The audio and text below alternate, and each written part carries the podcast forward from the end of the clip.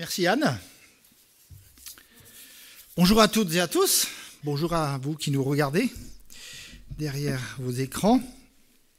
Alors je ne sais pas si ce matin, quand vous vous êtes levé, si vous avez le calendrier et la bonne semence, vous avez lu peut-être le, le feuillet d'hier. Je ne sais pas s'il y en a qui l'ont, je ne sais pas s'il y en a qui l'ont lu. Est-ce que vous vous souvenez du sujet qu'il y avait sur le feuillet d'hier Je ne l'ai même pas fait exprès. Hein. En fait, il parlait du pardon. Et il, citait le, verset 7 de 1 Corinthiens 13, L'amour pardonne tout. Et dans le sujet de ce matin, bah, il est question d'amour. Il est question de pardon. Il est question de réconciliation.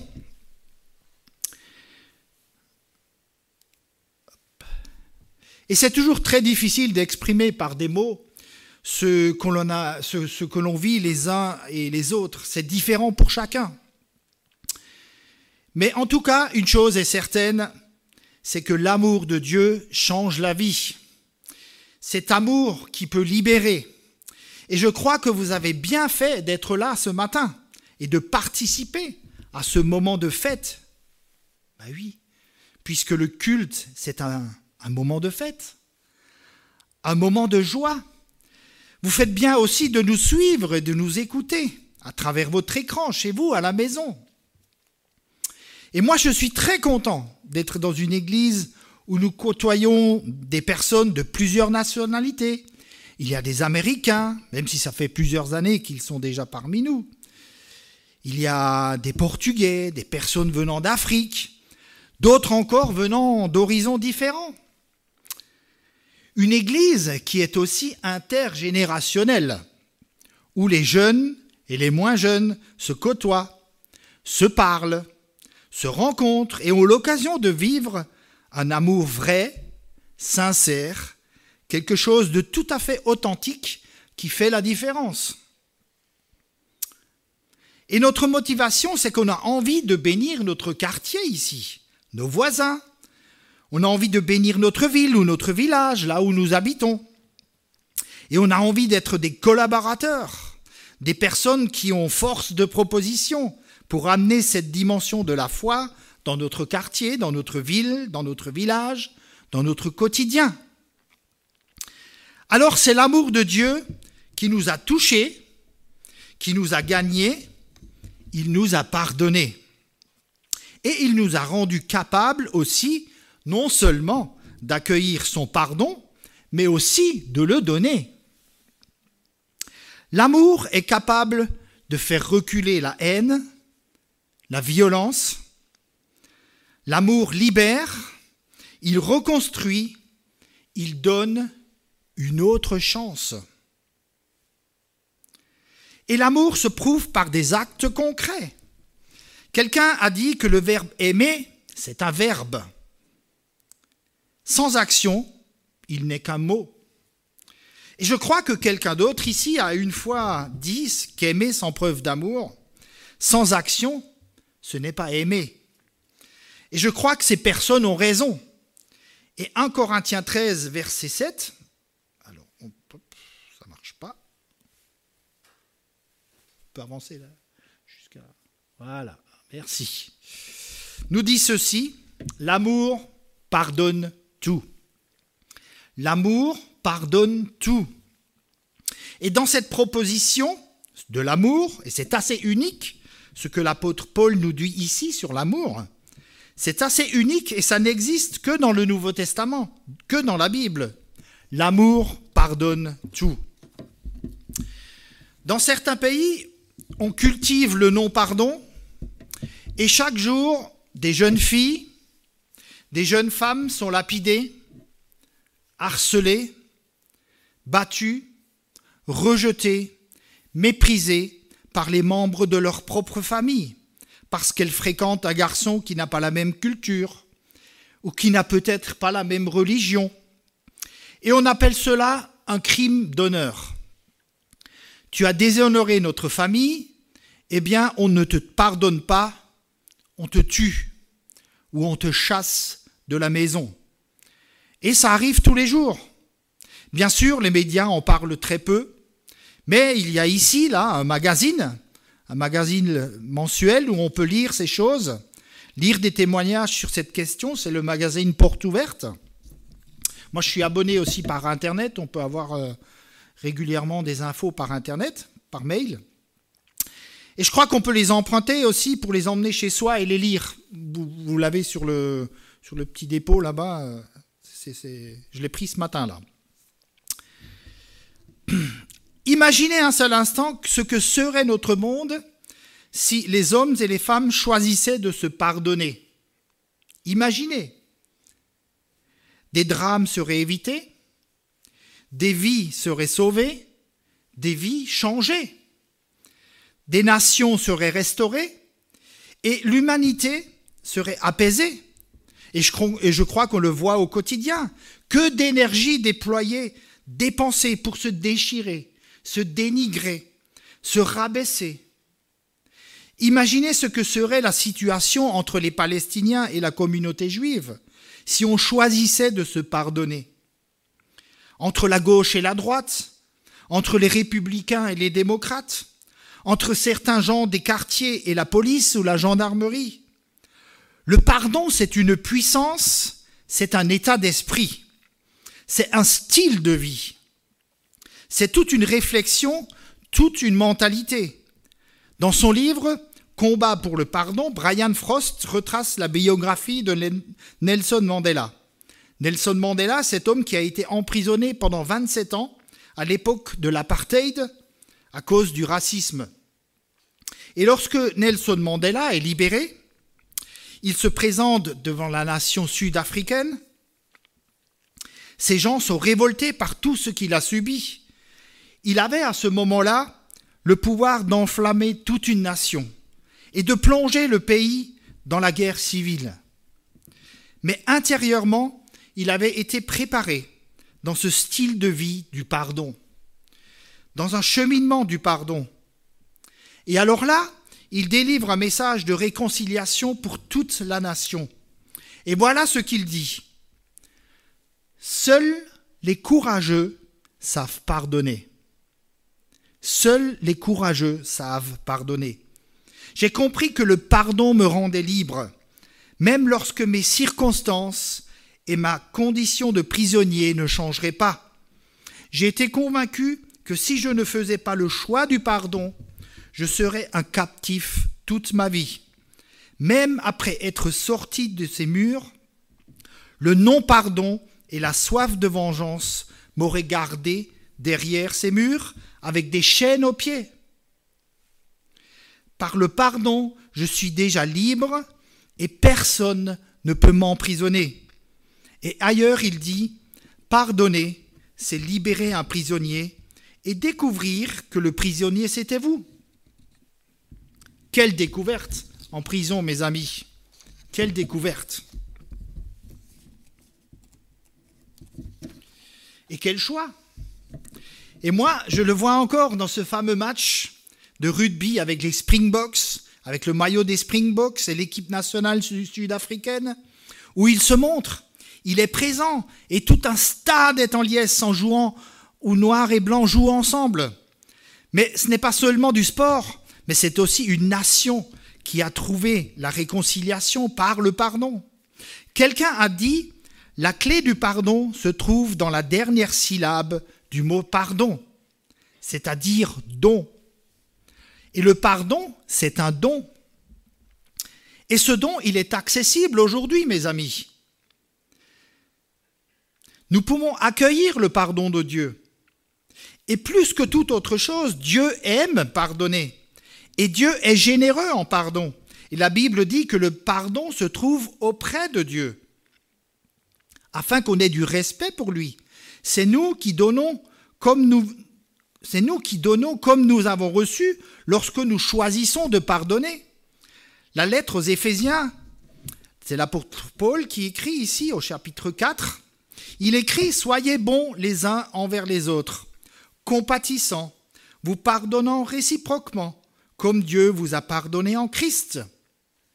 Le pardon, c'est une question de choix. Nous pouvons retenir le pardon mais nous pouvons l'accorder, nous pouvons le donner. Faites le choix de le retenir et vous serez réduit. Et ça transparaît au travers de l'un ou l'autre témoignage. Votre vie sera réduite, votre vie sera limitée, votre vie sera comme amputée, votre paix sera réduite, votre joie, même votre prière, votre louange, votre service, votre témoignage. Parce que si nous choisissons de vivre dans l'amertume, nous serons attachés nous-mêmes. Si nous choisissons de juger, nous serons jugés. Si nous choisissons de critiquer, nous serons critiqués. C'est une certitude.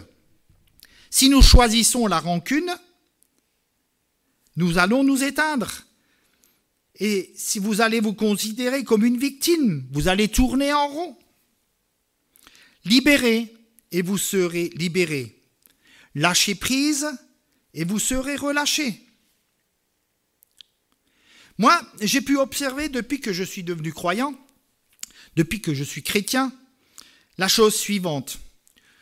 Tous ceux qui ne voulaient pas pardonner avaient tous un point en commun. Savez-vous lequel? Quelqu'un a une idée Non? Ils voulaient tous avoir raison. Ils voulaient tous avoir raison. C'est un point commun. Ils voulaient toujours avoir raison et toujours. Tous. Et ils veulent coûte que coûte être justifiés. Alors on peut passer toute sa vie à vouloir avoir raison, mais c'est du gâchis. Est-ce que vous croyez que c'est vraiment important de savoir qui a raison? Est-ce que c'est vraiment important? Au regard de toute la problématique humaine et de notre condition humaine, l'important n'est-il pas de guérir et de grandir? En tout cas, c'est un objectif que chaque Église devrait avoir. Tous nos messages, tout ce qu'on fait ici, dans tous les services et toutes les activités, tente pour un seul but, c'est de grandir. C'est de connaître Dieu, bien sûr, et d'apprendre toujours mieux à le connaître et à le servir, mais en même temps à grandir en maturité, en maturité spirituelle, en maturité chrétienne, et je pense que c'est un des objectifs de notre Église. L'important, je crois, que c'est de guérir et de grandir. Alexandre Pope a écrit L'erreur est humaine, le pardon divin. Et je crois qu'on ne peut pas vraiment entrer dans cette dimension du pardon si on n'a pas soi-même déjà expérimenté le pardon de Dieu. On ne peut pas donner ce qu'on n'a pas reçu. Et Dieu est au centre du pardon. Il est au centre de la démarche du pardon. Il y a Dieu. Et quelle que soit la gravité de notre péché, moi j'aimerais ce matin inviter celui ou celle qui se sent loin et qui se sent trop sale, quelle que soit la gravité, j'aimerais vous donner les bonnes salutations du ciel. Vous êtes accueillis, vous êtes reçus, vous êtes les bienvenus. Et il vous tend les bras grands ouverts. Et la croix, cette dimension verticale et cette dimension horizontale est à notre portée aujourd'hui. Nous ne pouvons pas être bien les uns avec les autres si nous ne sommes pas d'abord en relation avec le Seigneur. Et c'est ce qu'il veut. Quelle que soit la gravité de notre péché, quelle que soit la vallée dans laquelle tu te trouves, le pardon est accessible ce matin et gratuitement et avec joie. Dieu veut que tous les hommes soient sauvés et parviennent à la connaissance de la vérité. Dieu veut et Dieu peut nous donner le pardon. Et Dieu peut nous rendre capables de nous pardonner les uns aux autres. Le pardon, c'est l'essence même de Dieu. La Bible dit que Dieu est amour, et de la même manière, on peut dire que Dieu est pardon. Il est au centre de cette démarche de pardon. Et la force du christianisme, c'est l'amour de Dieu manifesté dans le pardon. Et ça, mes amis, c'est unique. C'est unique. Dans toutes les autres religions, vous ne trouverez pas ce que dit le Nouveau Testament, ce qu'a dit Jésus. Il a dit, je suis le chemin, la vérité et la vie. Il dit, je suis la résurrection et la vie. Il est le pardon. Matthieu 5, verset 44. Écoutez bien, on va lire ça. Mais moi, Jésus, je vous dis, aimez vos ennemis, bénissez ceux qui vous maudissent, faites du bien à ceux qui vous haïssent, et priez pour ceux qui vous maltraitent. Où est-ce que vous avez déjà lu ça? C'est unique.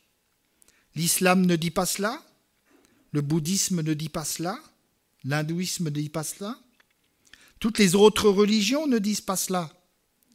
Le christianisme est absolument unique. L'Église de Jésus-Christ est belle. Elle est actuelle, elle est contemporaine, elle est pertinente, elle est utile. Lorsqu'elle manifeste le, pardon, les bras grands ouverts et les cœurs grands ouverts pour un monde blessé et souffrant. Mais l'Église, elle est ringarde, elle est archaïque, elle est inutile dans notre société lorsqu'elle refuse de manifester l'amour de Dieu, entre autres par un esprit de pardon. Elle perd toute sa saveur, sa pertinence, sa crédibilité lorsqu'elle n'a plus la capacité de manifester le cœur de Dieu. Et c'est notre désir ici, à la bonne nouvelle de Colmar, de manifester le cœur de Dieu. Parce que, en fin de compte, c'est à l'amour que nous avons les uns pour les autres que nous sommes connus pour être disciples de Jésus-Christ. Hein? C'est Jésus qui l'a dit. Alors je vous invite et je vous encourage à pardonner, accueillir tout d'abord le pardon de Dieu, mais aussi à vivre cette dynamique de pardon. Nous pardonnons parce que Dieu nous a pardonné le premier. Nous pardonnons parce que Dieu veut notre bien et notre croissance. Parce que Dieu nous a pardonné l'impardonnable. Ce sont autant de raisons pour pardonner. Et nous vivons par le pardon de Dieu et nous refuserions de pardonner à celui qui nous a offensés? Quelquefois, il m'arrive de prier dans une église où est récité le Notre Père. Et à un moment donné, on achoppe toujours un tout petit peu lorsqu'on prie cette prière. Pardonne-nous nos offenses comme nous pardonnons à ceux qui nous ont offensés. C'est un moment difficile parce que quelquefois, entre certaines personnes présentes, il n'y a pas les relations que nous souhaiterions. Et c'est parfois difficile. Pardonne-nous nos offenses comme nous pardonnons à ceux qui nous ont offensés. Nous pardonnons parce que Dieu s'occupera personnellement de ceux qui nous ont fait du mal. Ça, c'est une certitude, mes amis. Nous pardonnons parce que nous avons confiance que Dieu, le juste juge, fera justice. Et nous pardonnons finalement parce que pour nous, chrétiens engagés, convaincus, Dieu est plus grand, Dieu est plus important que notre amertume, que notre esprit de vengeance, que nos états d'âme ou quoi que ce soit d'autre. Alors bien sûr, après avoir dit tout cela, je voudrais aussi clarifier les choses dans notre tête et dans notre pensée. Pardonner, ce n'est pas approuver le mal qui a été commis. Ce n'est pas non plus chercher à excuser ou à minimiser les comportements, les attitudes, les paroles et les actions des autres. Non.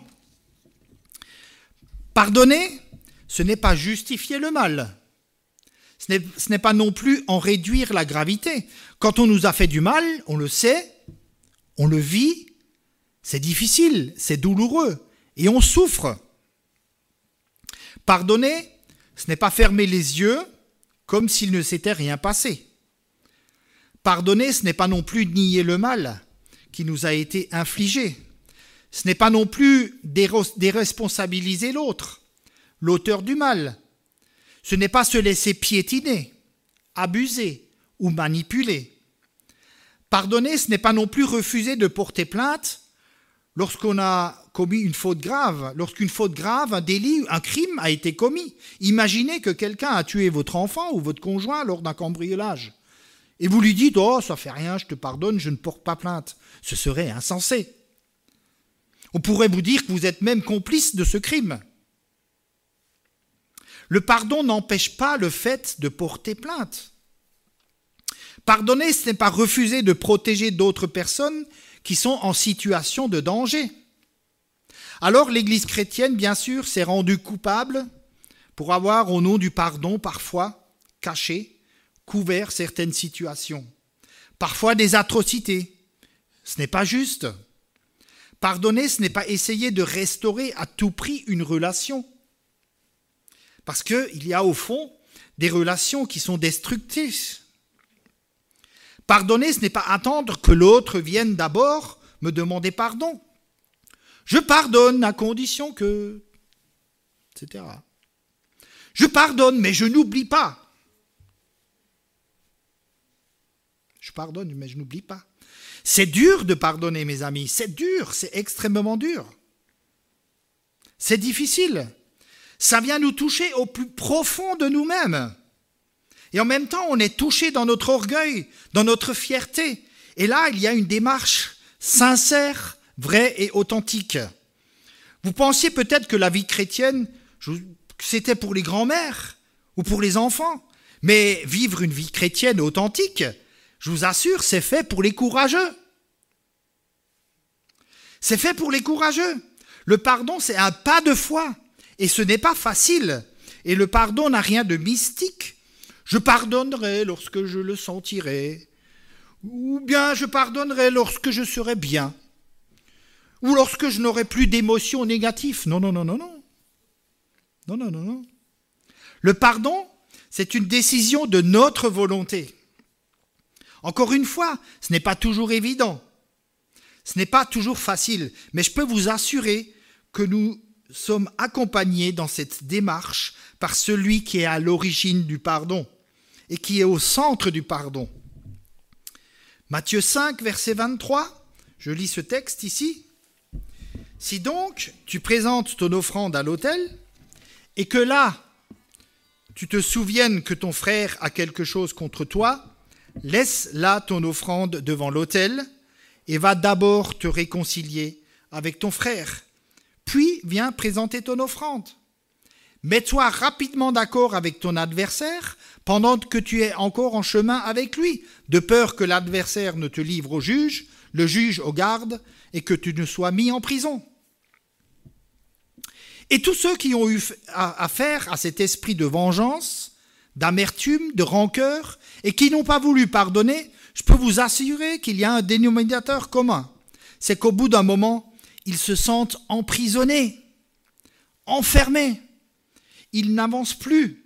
Ils tournent en rond. Ils sont comme dans une prison. Il y avait un garçon à l'hôpital qui souffrait d'une infection pulmonaire, très très grave. Il était placé sous respirateur et dans sa condition, il a demandé à un pasteur de venir le voir en urgence pour prier pour lui. Alors le pasteur, il, est venu, et puis lors de ce temps d'échange, le pasteur lui demande s'il aurait peut-être une situation qui a à voir avec ça, avec le non-pardon. Il avait dans son fort intérieur une petite voix qui lui disait, il est dans cette condition parce qu'il a décidé de se venger, et il ne veut pas pardonner. Et à un moment donné, il s'est rebiffé et il a dit, oui, je ne pardonnerai pas. Et en réalité, sa situation, sa santé, sa maladie, qui lui est comme tombée dessus, était le fruit d'un non-pardon. Et ça, c'est quelque chose qui peut nous atteindre, mes amis. Lorsque nous décidons de bloquer le pardon, de refuser de pardonner, nous pouvons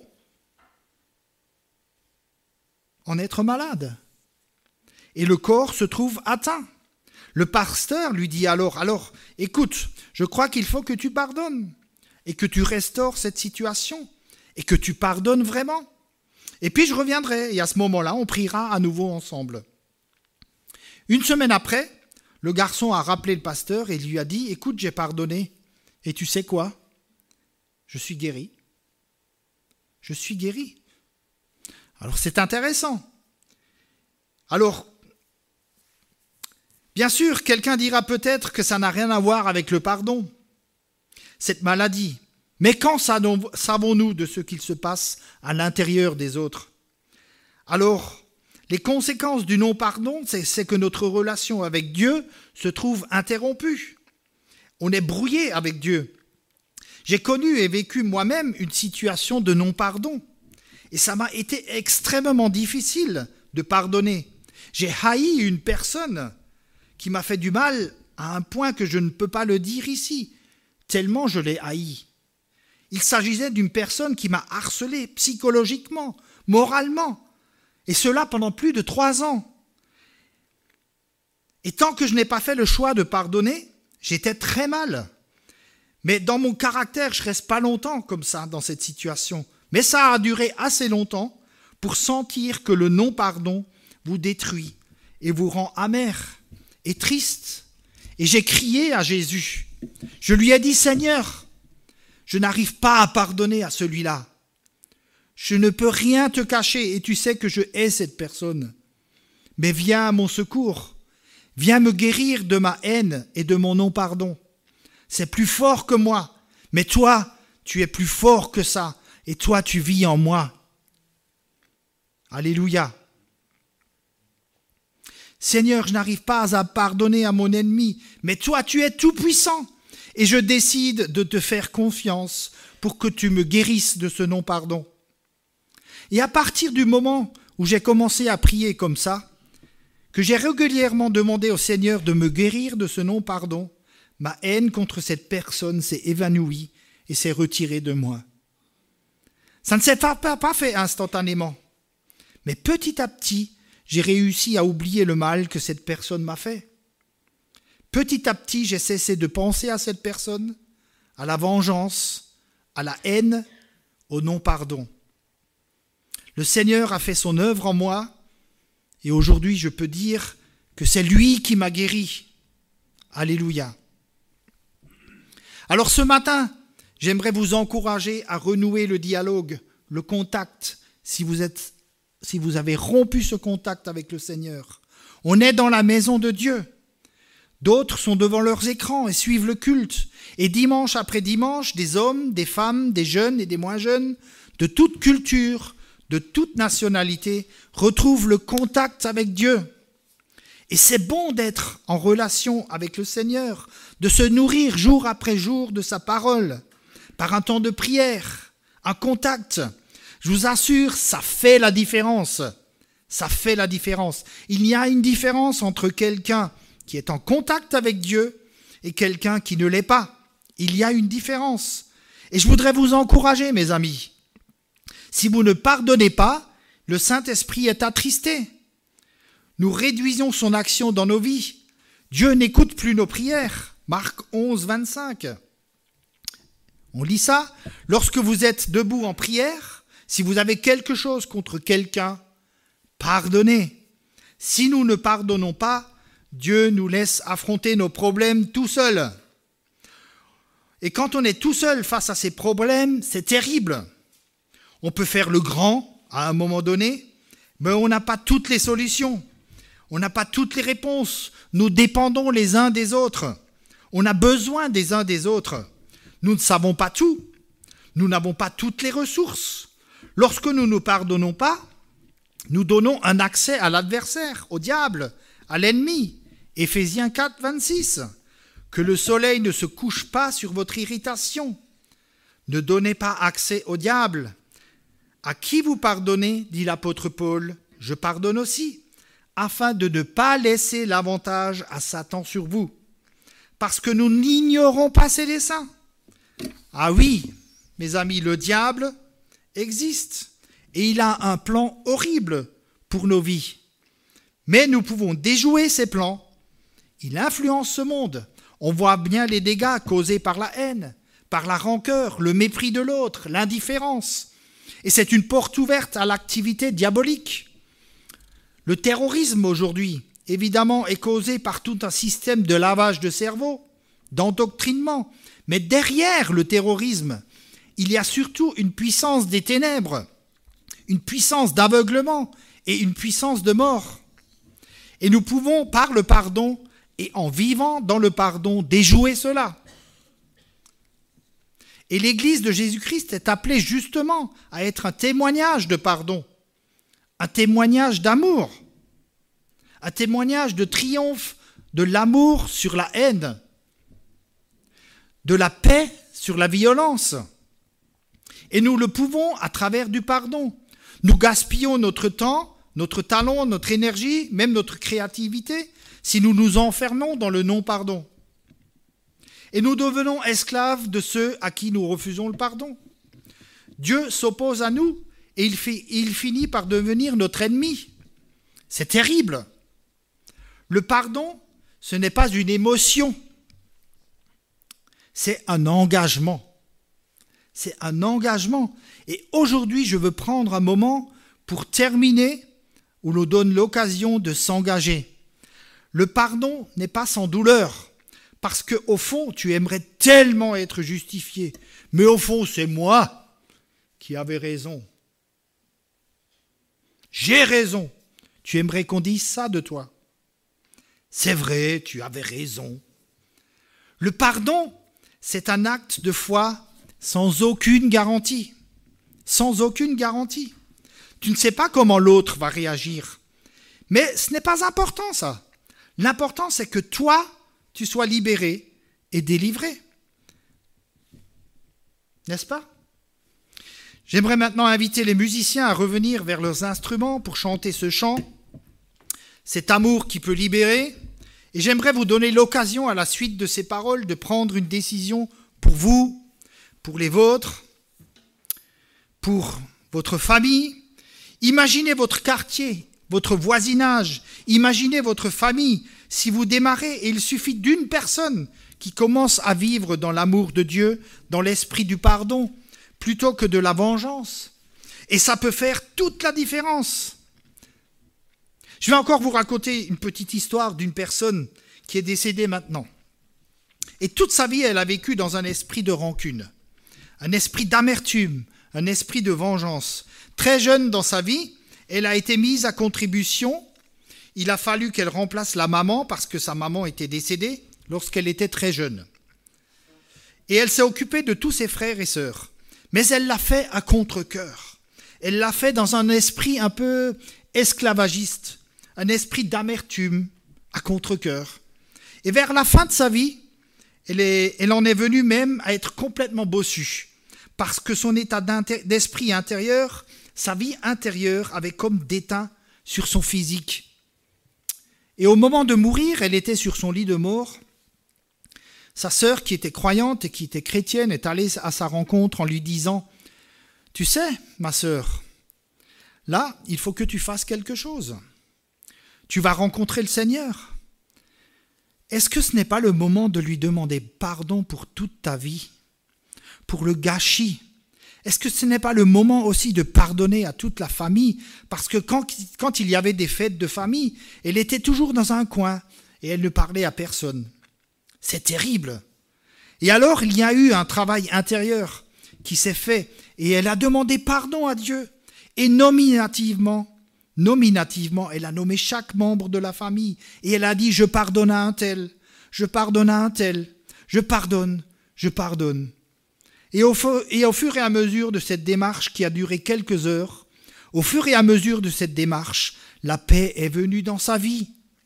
La joie est venue et la sœur a raconté les dernières secondes de sa vie. Et elle a dit, Ah, si vous aviez vu, la chambre s'est illuminée. Son visage s'est illuminé. J'ai eu l'impression que le Seigneur était là.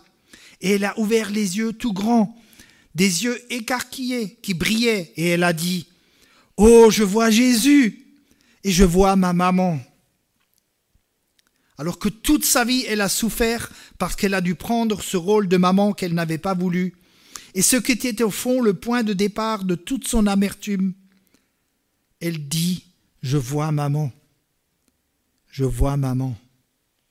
Et cette maman était certainement chrétienne, puisqu'elle avait prié pour sa sœur et ses autres enfants.